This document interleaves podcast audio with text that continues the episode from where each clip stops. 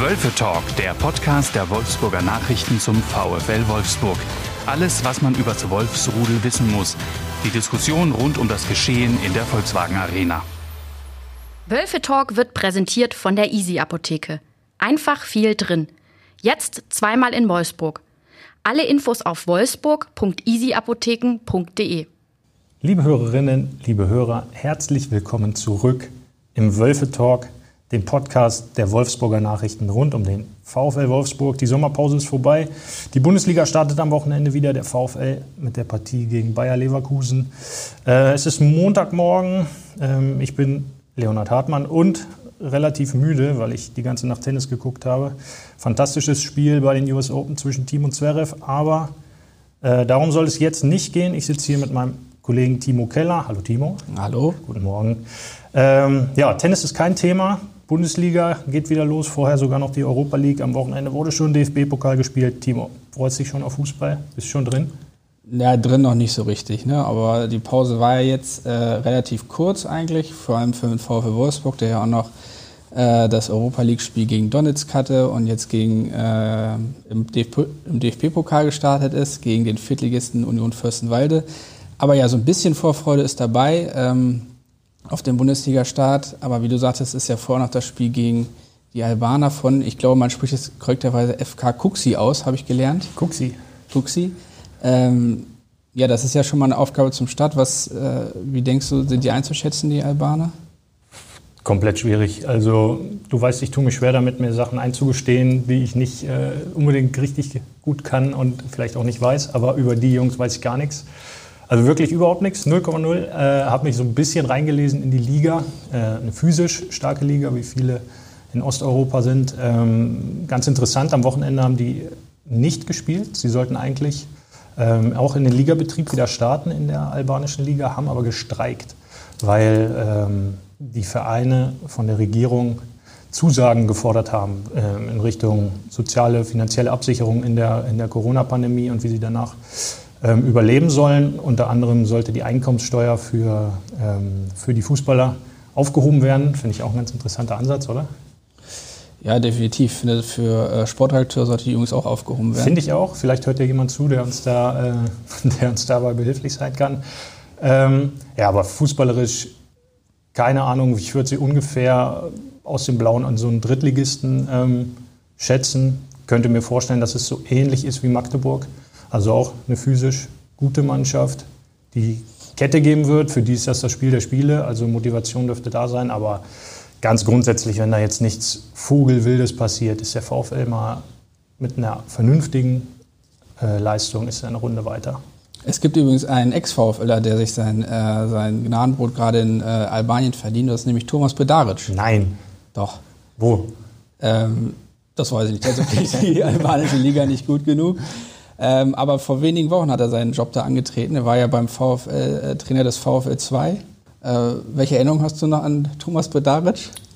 Natürlich seine Frisur, äh, sehr markantes äh, Gesicht, schneller Stürmer, so hackige Bewegungen irgendwie, also relativ dürr, schnell, Abschluss, äh, glaube ich, gar nicht mal so verkehrt, aber ist jetzt kein Spieler und vor allem auch kein Trainer, der mir so sehr nachhaltig in äh, Erinnerung geblieben ist, dass ich äh, mich nicht wundere, dass er nicht in der Bundesliga tätig ist. Aber unvergessen, ich glaube, Thomas Bodat hat auch mal ein Lied aufgenommen. Welches? Das weiß ich nicht, aber ich habe in Erinnerung, dass er, dass er auf jeden Fall mal eine Gesangskarriere probiert hat. Ist dann aber nicht äh, nichts draus geworden? Nee, Oder tritt er jetzt für Albanien beim Eurovision Song Contest an? Ja, möglich ist alles. Liebe Zuhörer, bitte da an der Stelle mal selber recherchieren und bei YouTube mal Thomas Bedaric eingeben. Könnte was kommen, was für uns alle eine große, große Überraschung wird. Genau. Kommen wir, kommen wir zurück zum Sportlichen. Gut. Ähm, du sagst, äh, Kuxi ordnest du wie ein wie ein äh, Drittligisten. Mhm. Das sah gegen Magdeburg ganz gut aus. War das der beste äh, Test des VfL in der, in der Vorbereitung? Absolut. Also sehr, sehr engagiert, sehr ähm, klar strukturiert in der Offensive. Ähm, ganz am Anfang gegen Eintracht, im, im ersten Testspiel, da musste man ja noch allergrößte Sorgen haben um diesen VfL. Auch das zweite Spiel gegen Phoenix Lübeck war eine Katastrophe. Also die waren Viertliga-Aufsteiger und äh, der VfL hat da irgendwie durch zwei Murmeltore 2-0 gewonnen. Ähm, und da ging es gar nicht mal so sehr ums Spielerische, sondern vielmehr ums Engagement und so ein bisschen um, die, äh, um das, ähm, das Zuwenden zu so einem Testspiel. Und das war halt überhaupt nicht gegeben. Die ersten zwei Wochen waren mies, richtig, richtig mies, auch auf dem Trainingsplatz, keine Qualität in den Trainingsspielen, dass man echt dachten muss, ey, pff, was ist das denn, was machen die denn? Aber äh, Maximilian Arnold hat es ganz gut gesagt, ähm, vor dem Testspiel gegen Köln, das der VfL ja dann auch schon 3-0 ähm, gewonnen hat, da hat es im Training schon Klack gemacht. Also da haben sie sich dann umgestellt, lag unter anderem wohl daran, dass diese Physis so langsam auch wieder kam, dass die, die mentale Frische wieder da war, was man ja auch ein bisschen verstehen kann. Es war jetzt die vierte Vorbereitung in diesem Jahr, immer wieder von 0 auf 100, Schalter an, Schalter aus, Schalter wieder an. Das ist schon nicht ganz so leicht. Oliver Glasner hat es ganz gut beschrieben. Er meinte, man erwartet von uns immer, ähm, dass wir sofort funktionieren wie so ein Lichtschalter, wenn man ihn anknipst. Aber ähm, seine Mannschaft sei in, dem Fall eher so eine Art Energiesparlampe gewesen, die so nach und nach zu, äh, zu leuchten begann. Und in Magdeburg eben war es ähm, das klar beste Testspiel, viel Offensivdrang, viel, viel Bewegung, äh, sehr, sehr schön herausgespielte Tore, Abläufe passten. Und das hat sich gegen Fürstenwalde im Pokal fortgesetzt. Da hätten sie auch zweistellig gewinnen können. Das 4-1 war eigentlich wirklich ähm, sehr, sehr zu niedrig. Aber alle, alle sagen, die Tendenz stimmt. Und auch wenn das früher oft eine sehr, sehr hohle Phrase hier war in Wolfsburg, ähm, so wahr scheint es im Moment zu sein. Also man darf vorsichtig optimistisch sein. Wenn ich bei dem äh, Pokalspiel gegen Fürstenweide kurz mal einhake, das sah ja optisch ja wirklich schon ganz gut aus. Mhm. Ähm, aber was ist mit der Abwehr? Das scheint ja doch so ein bisschen die Problemzone zu sein. Wir haben in der Innenverteidigung gespielt mit einem Neuzugang, der ähm, 20 Jahre jung ist, gerade aus Frankreichs zweiter Liga kommt. Zusammen mit Gila Vogi, der eigentlich auch kein gelernter Innenverteidiger ist. Äh, muss man sich denn da ein bisschen Sorgen machen, dass das womöglich für höhere Aufgaben nicht reicht? Äh, und dazu noch Felix Klaus, der eigentlich Angreifer ist und, und jetzt rechts verteidigt, weil dort mit William und Babu die zwei etatmäßigen ähm, Rechtsverteidiger acht Wochen, heißt es, ähm, ausfallen. Ja, Sorgen machen, weiß ich nicht. Gilavogi ist natürlich ein super stabiler Defensivspieler, der muss sich auch erstmal einfinden, hat von dort hinten aber, glaube ich, oder ich traue es ihm sehr, äh, sehr gut zu, diese Rolle richtig gut auszuführen und auszufüllen, weil er eben seine Zweikampfstärke, Kopfballstärke, strategisches Geschick hat, auch eine gewisse Schnelligkeit und äh, Maxence Lacroix, den du eben noch ähm, angesprochen hast, ohne ihn zu erwähnen, weil du Französisch nicht in der Schule hattest. Genau, Latein bis zum Abitur dafür. Na, sehr gut. Ähm, der hat in seinen ersten Wochen wirklich auf sich aufmerksam gemacht, also sehr, sehr schnell, sehr robust, ähm, super Aufbauspiel, ähm, hat jetzt aber im ersten Pflichtspiel so ein bisschen... Äh, Lehrgeld gezahlt, ein bisschen Nerven gezeigt hat, äh, das Fürstenwalder Tor mit einem ungestümen Einsatz ähm, verschuldet, Gegenspieler im Strafraum äh, gefault und in der zweiten Hälfte auch nochmal so einen richtigen Aussetzer gehabt, aber in dem Spiel kann er sich noch erlauben. Ich halte die beiden für okay. Ich denke, das kann man machen. Marin Pongracic fällt ja auch noch aus. Äh, der hat pfeifersches äh, Drüsenfieber keine Ahnung, wann der zurückkommt. Und nicht nur ich habe keine Ahnung, sondern wahrscheinlich auch Pongracic selbst nicht, weil so ein Verlauf bei der Viruserkrankung immer, äh, immer, immer auch individuell ist. Keine Ahnung, wann der zurück ist. Also ich könnte mir aber auch vorstellen, dass der VfL auf der Position nochmal was macht. Also einen Innenverteidiger holt, der womöglich auch rechts verteidigen kann. So einer schwebt mir da so ein bisschen vor, wenn ich auf die Kaderliste gucke. Aber glaubst du, die äh, Oliver Glasner wird auch gegen Cooksey auf Lacroix und Gilavogi setzen in der Innenverteidigung? Ich meine, er hat ja auch noch John Anthony Brooks der, äh, auf der Bank, der in der Vorsaison äh, oder seit seinem Wechsel zum VfL eigentlich äh, Stammspieler war, wenn er denn fit war. Immer Stammspieler, wenn er fit war, stimmt. Aber auch immer eher Unsicherheits als, als ähm, Sicherheitsfaktor, fand ich. Also viele, viele sehr okaye Spiele, wenige sehr gute und einige Ausreißer nach unten mit sehr, sehr vielen individuellen ähm, Fehlern, die auch unmittelbar zu Gegentoren geführt haben. Also ich fand ihn nie so gut, wie, wie es den Anschein hat und wie auch diese 20 Millionen Ablöse, für die er natürlich nichts kann, aber die so, ein bisschen auf ihm auch vielleicht lasten, ähm, wirken. Ja, Brooks ist natürlich der Verlierer der Vorbereitung beim VfL, vielleicht mit Kevin Babu und Pongracic zusammen, die beide verletzt bzw. krank sind, aber also ja, Brooks hat seinen Stammplatz verloren, abgegeben an einen Mittelfeldspieler, der umgeschult wird, damit er den Platz besetzt mit Gila Bogi. Aber Donnerstag darf er natürlich auch nicht spielen. Gelb-Rot äh, gesperrt, weil er gegen Donetsk ähm, vom Platz geflogen war. Das heißt, am Donnerstag gegen Kuxi ist er gar nicht dabei. Ähm, ähm, daher, ja, sehr sicher wird da Oliver Glasner wieder auf das Duett, auf, die, auf den Franzosen Riegel, Guilavogui, ähm, Lacroix setzen. Ja. Wie es dann am, Samstag, äh, am Sonntag aussieht in der Bundesliga, mal schauen. Ähm, da geht es ja dann gegen Bayer Leverkusen. Aber ich kann mir nicht vorstellen, dass Glasner so schnell schon eine Abwehrkette auseinanderreißt, wenngleich bei den vielen Spielen, die anstehen, jeder mal eine Pause braucht und auch Brooks dementsprechend wieder seine Chance bekommen wird. Also ich glaube auch, dass, äh, dass er gegen Kuxi wahrscheinlich nochmal auf die beiden Franzosen setzen wird, aber gegen Leverkusen wird Brooks sein Comeback feiern. Meinst du? Ach ja, doch, ich bin mir auch schon ziemlich sicher und ich weiß warum. Aha, erzähl. ja, weil Gilavogi auch noch gesperrt ist, korrekt? Korrekt. Ja, siehst du? Guck mal, die alle gesperrt sind, diese ganzen Rüpel. Ja, dann wird natürlich, oder sehr, sehr wahrscheinlich klar, ähm, John Anthony Brooks neben Lacroix gegen Leverkusen verteidigen. Marcel Tisserand hätte ja auch noch ins Spiel kommen können, steht aber vor dem Wechsel zu äh, Fenerbahce Istanbul. Wenn der Podcast rauskommt, ist er vielleicht schon am Bosporus. Ähm, ja, aber um mal unter uns zu sprechen, ich glaube, dem weint auch kaum einer eine Träne nach. Wir haben ja auch noch, äh, äh, den wir nicht vergessen dürfen, theoretisch haben wir ja auch noch einen gelernten Innenverteidiger, wir Jeffrey Brumer. Mhm. Aber der scheint ja äh, überhaupt keine Rolle zu spielen, obwohl er ja eigentlich ein ziemlich netter Typ ist. Ja, super Typ. Der Abwehr-Jeff, ähm, ganz sympathischer äh, Geselle, äh, typischer Niederländer kann man fast sagen, sehr offen, lacht viel, äh, super Akzent, mag ich sehr gerne, wie die Jungs von dort sprechen.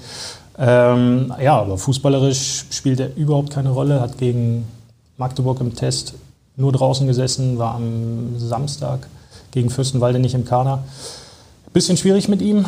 Ähm, er verhält sich, soweit ich das beurteilen kann, vom Eindruck von außen, die Trainingseinheiten, die ich sehe und die Spieler, mit denen ich spreche, die sagen alle, der verhält sich super professionell, meckert nicht, murrt nicht, gibt Kette im Training und das, das merkt man auch, der äh, dirigiert da laut, laut stark und haut sich voll rein. Er ist topfit. Ich habe ein bisschen mit ihm gesprochen nach dem Magdeburg-Spiel. Er ja, hat sich mit seiner Rolle so abgefunden. Er meint, er kann nicht, nichts anderes machen, als, ähm, als Vollgas zu geben alle anderen Entscheidungen ähm, trifft der Trainer.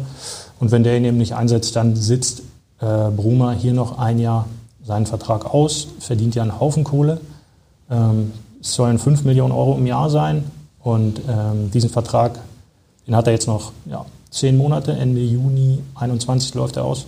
Und bis dahin wird er ein schönes Gehalt bekommen, völlig unabhängig davon, ob er spielt oder nicht. Und es sieht nicht so aus, als würde er spielen. Nee. Wenngleich die Sorgen in der Abwehr natürlich auch mal zum Umdenken führen könnten, oder? Ich meine, letzte Saison hat er ja auch am Anfang dann irgendwann gespielt. In der Tat. Ein Gedanke, der mir dabei auch noch gekommen ist, aber offenbar ist das ja gar kein Thema mehr. Als Oliver Glasner anfing, hat er ja auch gerne mit Dreierkette mhm. spielen lassen. Aber ähm, das Thema scheint ja völlig vom Tisch zu sein. Es wäre ja auch eine Möglichkeit, wenn man äh, da Probleme in Verteidigung hat, womöglich äh, darauf zu reagieren. Ja, ähm, ich hatte mit Oliver Glassen ein Interview geführt und habe ihn das auch gefragt. Und er meinte, ähm, die Dreierkette ist natürlich weiterhin eine Option. Er will taktisch variabel bleiben, um dann womöglich auf den Gegner ähm, reagieren zu können. Aber es wurde in keiner Trainingseinheit geübt, die ich gesehen habe, und in keinem Testspiel ausprobiert, das ich gesehen habe. Von daher ist es keine Option. Äh, die Mannschaft fühlt sich damit auch nicht wohl. Das war ja auch so ein Schritt in der, im Winter der, der abgelaufenen Saison, dass die Mannschaft auch gesagt hat, auch dem Trainer gesagt hat, Trainer, wir wollen lieber eine Viererkette spielen. Ähm, daraufhin, irgendwann später wurde umgestellt und es funktionierte ja dann auch. Also ich glaube, die, die Anzahl der Verteidiger ist da nicht das Problem, sondern eher die qualitative Besetzung. Ich glaube, wenn, ähm, wenn Gila Vogier und Lacroix zusammenfinden, könnte das schon vernünftig sein. Aber ich glaube auch, dass da womöglich noch jemand kommt. Was ist denn eigentlich mit Yunus Mali los? Tja, der äh, ist ja nach, äh, nach einem Leihgeschäft äh, wieder zurückgekehrt zum VfL. Äh, hat er eine Chance zu spielen oder wie siehst du das? Nö. Also gleiches Spiel wie bei Bruma. Ähm, soweit ich das sehe im Training, ist er dabei, ist, glaube ich, in der Mannschaft auch akzeptiert und, und äh, kein Stinkstiefel, das auf keinen Fall. So macht er nicht den Anschein danach. Aber auch scheint überhaupt keine, keine Akzeptanz äh, beim Trainer zu haben. Der scheint ihn nicht zu brauchen, so einen kreativen Offensivkünstler, ähm, der mit der Pille richtig was anfangen kann. Aber ich glaube einfach, seine, sein Nachteil ist, dass er defensiv zu schwach ist, dass er da nicht gut genug mitarbeitet und dass mit Admir Mehmedi jemand dabei ist, der, wenn er fit ist, ähm, diese Rolle als Regisseur auch überragend gut ausfüllen kann. Hat man jetzt in Magdeburg gesehen, da war er sehr stark, Fürstenwalde auch sehr stark. Ähm, also von daher, so, solange der fit ist. Und auch so andere Kaliber wie Joao Victor, der so ein bisschen besser kommt, Omar Mamouche aus der eigenen Jugend, der in der Vorbereitung ganz guten Eindruck hinterlassen hat. All die werden in den Tests und, und anderen Spielen vor Mali eingewechselt und gebracht. Also auch da selbes Ding wie bei Bruma, hat noch ein Jahr Vertrag, ähm, wird den vermutlich aussitzen und dann Wolfsburg den Rücken kehren. Du hast gerade äh, in einem Neben das gesagt, äh, bei Admir Mimidi, wenn er denn fit bleibt. Mhm. Aber das ist ja fast die Hauptfrage bei Admir Mimidi, denn äh, er hat ja seit seinem Wechsel aus Leverkusen nicht viele, oder es könnten deutlich mehr Spiele sein, die er gemacht hat, aber immer wieder haben ihn Verletzungen zurückgeworfen. Ähm, dort ist ihn, glaube ich, im Interview mhm. für unsere Beilage, die mhm. auch diese Woche erscheint. Ähm, wie geht er in die neue Saison? Ja, genau mit diesem Wunsch, ähm, einfach endlich mal fit zu sein. Also er hat ja vorher in der Bundesliga in Freiburg und in Leverkusen gespielt und er meinte, dort hat er zusammengerechnet keine zehn Spiele verletzungsbedingt verpasst. Ähm, ich glaube, in Wolfsburg hat er nicht einmal zehn Spiele in Folge gemacht, weil ihn immer irgendeine Verletzung in den letzten zweieinhalb Jahren zurückgeworfen hat. Zuletzt ein kleiner Achillessehnenriss, der ihn elf Wochen ähm, gekostet hat. Jetzt ist er aber wieder fit, hat sich eine Kampffrisur zugelegt, die Haare ein bisschen gekürzt und ähm, scheint sehr, sehr gut drauf zu sein. Fußballerisch auf jeden Fall. Wie die Fitness aussieht, weiß ich nicht. Ähm, zuletzt hat er immer so rund eine Stunde gespielt. Der sagt aber auch ganz klar, dieses Programm, das jetzt ansteht, er wird nicht jedes Spiel spielen können mit seinem, mit seinem Körper. Er ist 29 Jahre alt, viele Verletzungen hinter sich, 10, 11, 12 Jahre schon im Profibereich dabei. Da zahlt man dann halt auch irgendwann die Rechnung, ähm, oft in Form von kleineren Verletzungen, die dann kommen. Und bei ihm kam sie eben zuletzt arg häufig. Und deswegen sagt er, er will jetzt künftig stärker in seinen Körper hineinhorchen, was der ihm für Signale sendet und noch besser darauf hören. Also einfach auch mal zu sagen, Trainer, nee, ich habe hier so ein Zwicken, du kennst das ja aus der Altherrenmannschaft. Auf jeden Fall. Du hast, hast du nur Zwicken oder? es geht nicht ohne Zwicken. ja, und äh, das will halt mit Medi auch so ein bisschen ähm, loswerden. Er ist ja noch kein Altherrenspieler. Ähm, noch drei Jahre, dann könnte er bei uns beim FC Schwöpe anfangen. Er ist gerne willkommen. Ich vermittle da auch ein Probetraining. Welche Position dann bei euch? Äh, von mir aus kann er alles spielen. Alles. Okay, ja, sonst, äh, wir können ja mal dranbleiben. Ich weiß gar nicht, wie lange sein Vertrag noch läuft. Ich glaube bis 22. Das wäre ja dann genau die, die Zeit, in der er dann auch zu euch wechseln könnte. Ja, aber muss der VfL noch gucken, was er mit ablöst. Da können wir natürlich nicht viel bezahlen. Jetzt halt in Kisten Bier? Kisten Bier, ja, ja. meistens. Ich weiß nicht, ob er da der geeignete Kandidat ist.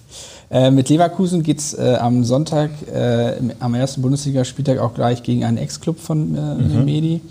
Ähm, hast du den Leverkusen-Auftritt im Pokal gesehen? Das war ja äh, doch imposant, vor allem in der ersten Halbzeit. Ja, nach 30 Minuten stand es da irgendwie schon 4, 5, 6, 0. Wilder Offensivritt äh, gegen Norderstedt war das, glaube ich. Ähm, ja, aber hat letzten Endes genauso wenig Aussagekraft wie das äh, Pokalspiel des VfL gegen, äh, gegen Fürstenwalde. Äh, ich habe heute im Kicker gelesen, dass Peter Boss auch, also der Leverkusen-Trainer, gar nicht so zufrieden war mit dem Auftritt seiner Mannschaft. Dazu äh, Leon Bailey, der auch irgendwann mal eine richtig gute Hinrunde in der Bundesliga gespielt hat, sitzt noch auf Jamaika fest, hat irgendwie äh, kam wegen Corona-Problemen nicht raus, Harvards verkauft, Volland verkauft. Also Leverkusen hat schon sehr viel Substanz verloren. Ich finde auch ein Gesicht verloren. Und ähm, sehe die jetzt nicht automatisch so weit vorne. Also ich könnte mir vorstellen, dass die in der Saison ähm, ein bisschen brauchen, um reinzufinden. Ich könnte mir vorstellen, dass der VfL da am Sonntag eine ganz gute Chance hat. Ähm, eben weil Leverkusen noch relativ unsortiert ist. Aber ja, am Ende, wenn dann so ein Duell ansteht wie Musa Diaby gegen ja, Felix Klaus, der die, Situation, der die Position rechts hinten auch noch nicht so verinnerlicht hat, dann entscheidet sich vielleicht sowas auch eins gegen eins. Aber ich sehe Wolfsburg da auf gar keinen Fall ähm, chancenlos. No. Wobei ich die Tore gegen Norderstedt, die waren schon zum Teil sensationell herausgespielt. Also es sah trotz mhm. der Abgänge schon ziemlich gut aus mit ähm, Schick, der jetzt zuletzt an RB Leipzig äh, verliehen war, kriegen sie ja, glaube ich, einen guten dazu da vorne. Ja. Der auch, glaube ich, gleich getroffen hat. Ja. Von daher weiß ich nicht. Also ich, ich glaube schon, dass die Bayer-Offensive dem VfL gerade mit der Abwehr, wir haben es angesprochen, äh, schon äh, ziemliche Probleme bereiten wird. Auf jeden Fall mehr als Kuxi am Donnerstag. weißt du nicht? Schätze ich aber mal. Es sei denn, Thomas Bredarisch gibt Kuxi noch Tipps mit auf den Weg. Oder feiert so ein überraschendes Comeback im Kuxi-Trikot. Das könnte natürlich auch sein. Ja. Ja, also schwer einzuschätzen, die ganze Saison sowieso. Also klar, Bayern wird vorne wegmarschieren, das ist, das ist mal klar. Dortmund ist wie immer interessant. Leipzig hat Abgänge zu verkraften mit Timo Werner vor allem äh, voran. Leverkusen, schwere Abgänge. Gladbach, glaube ich, ist stark, haben nichts verloren an Substanz. Ähm, Hertha haben wir auch gesehen, Jan Braunschweig am Freitag. Große Worte, wenig, äh, wenig Taten. Also schauen wir mal. Ich könnte mir vorstellen, dass der VfL, naja, am Ende Top 4 nicht, aber zwischen 5 und 10 landet. Zehn? Mit, mit, ein bisschen Pech zehn, mit ein bisschen Glück, mit ein bisschen viel Glück fünf, wenn es normal läuft acht, sieben, sowas. Aber muss es nicht schon mindestens fünf sein? Ich meine, sind Sechster und Siebter geworden, da wäre ja alles andere äh, bis Platz 10 runter, wäre ja doch schon irgendwie eine Enttäuschung, oder nicht? Ja, zumindest, ähm, wenn man sich mal so umschaut und auch umhört in Wolfsburg, auch im Umfeld und alles, was da so ein bisschen ähm, geredet wird, dann ist ja von Euphorie nichts zu spüren. Also ähm, 2017, 2018 Relegation, 2019 Platz 6, 2020 Platz 7. Man könnte meinen, hier ist, entsteht gerade was.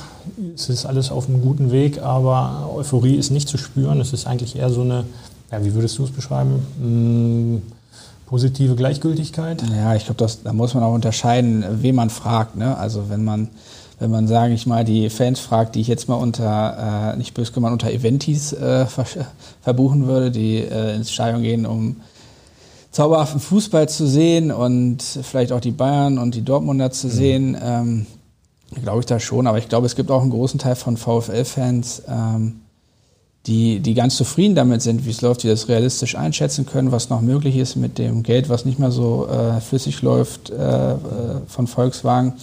Ich glaube, da ist schon Zufriedenheit da, ich, was das Fußballerische, Sportliche angeht, aber ich glaube, da hakt es an anderen Themen. Da sind es eher Themen, Themen neben dem Platz, ähm, dass sie sich vielleicht nicht ernst genommen fühlen von der Geschäftsführung, ist zum Beispiel auch in Wolfsburg ein großes Thema. Ähm, also die, die Die Hard-Fans. Ja, ich, sage, ich grenze das jetzt mal so geografisch unscharf als Nordkurven-Fans ein. Ja.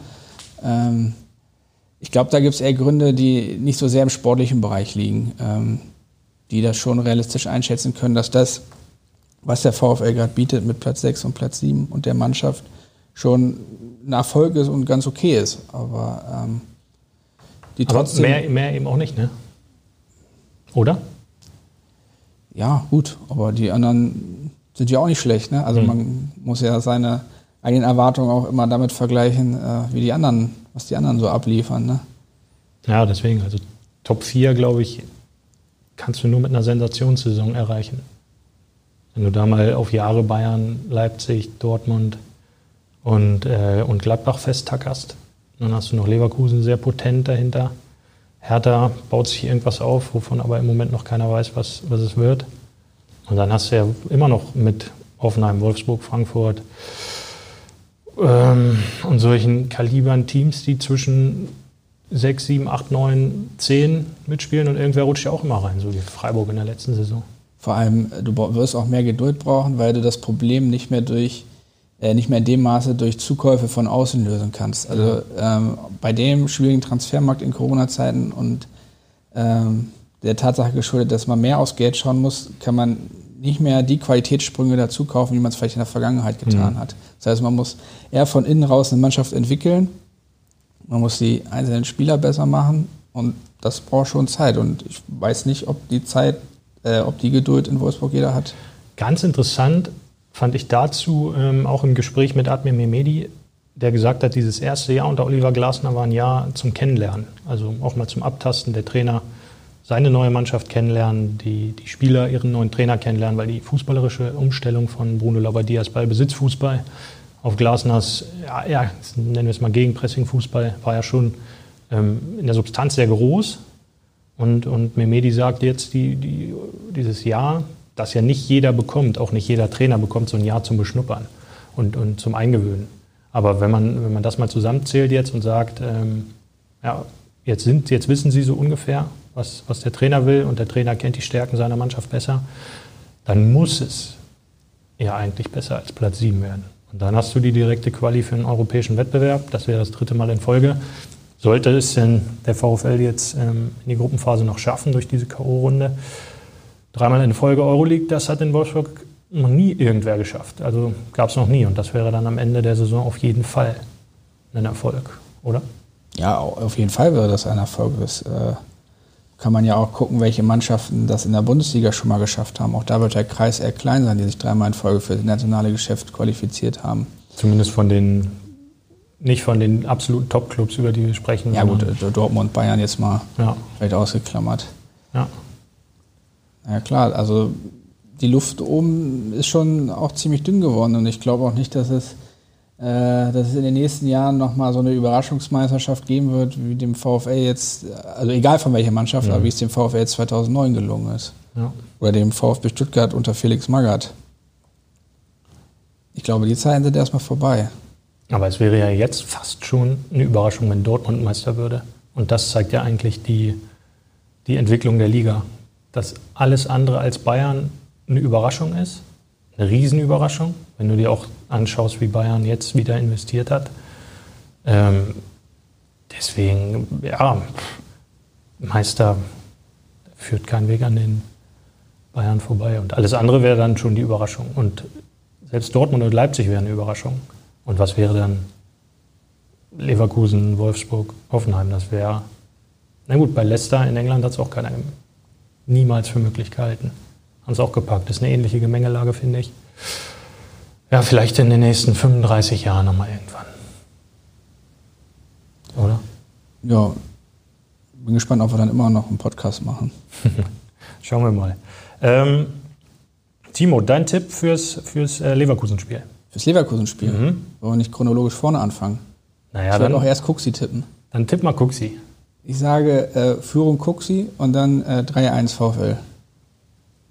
Okay. Und Leverkusen?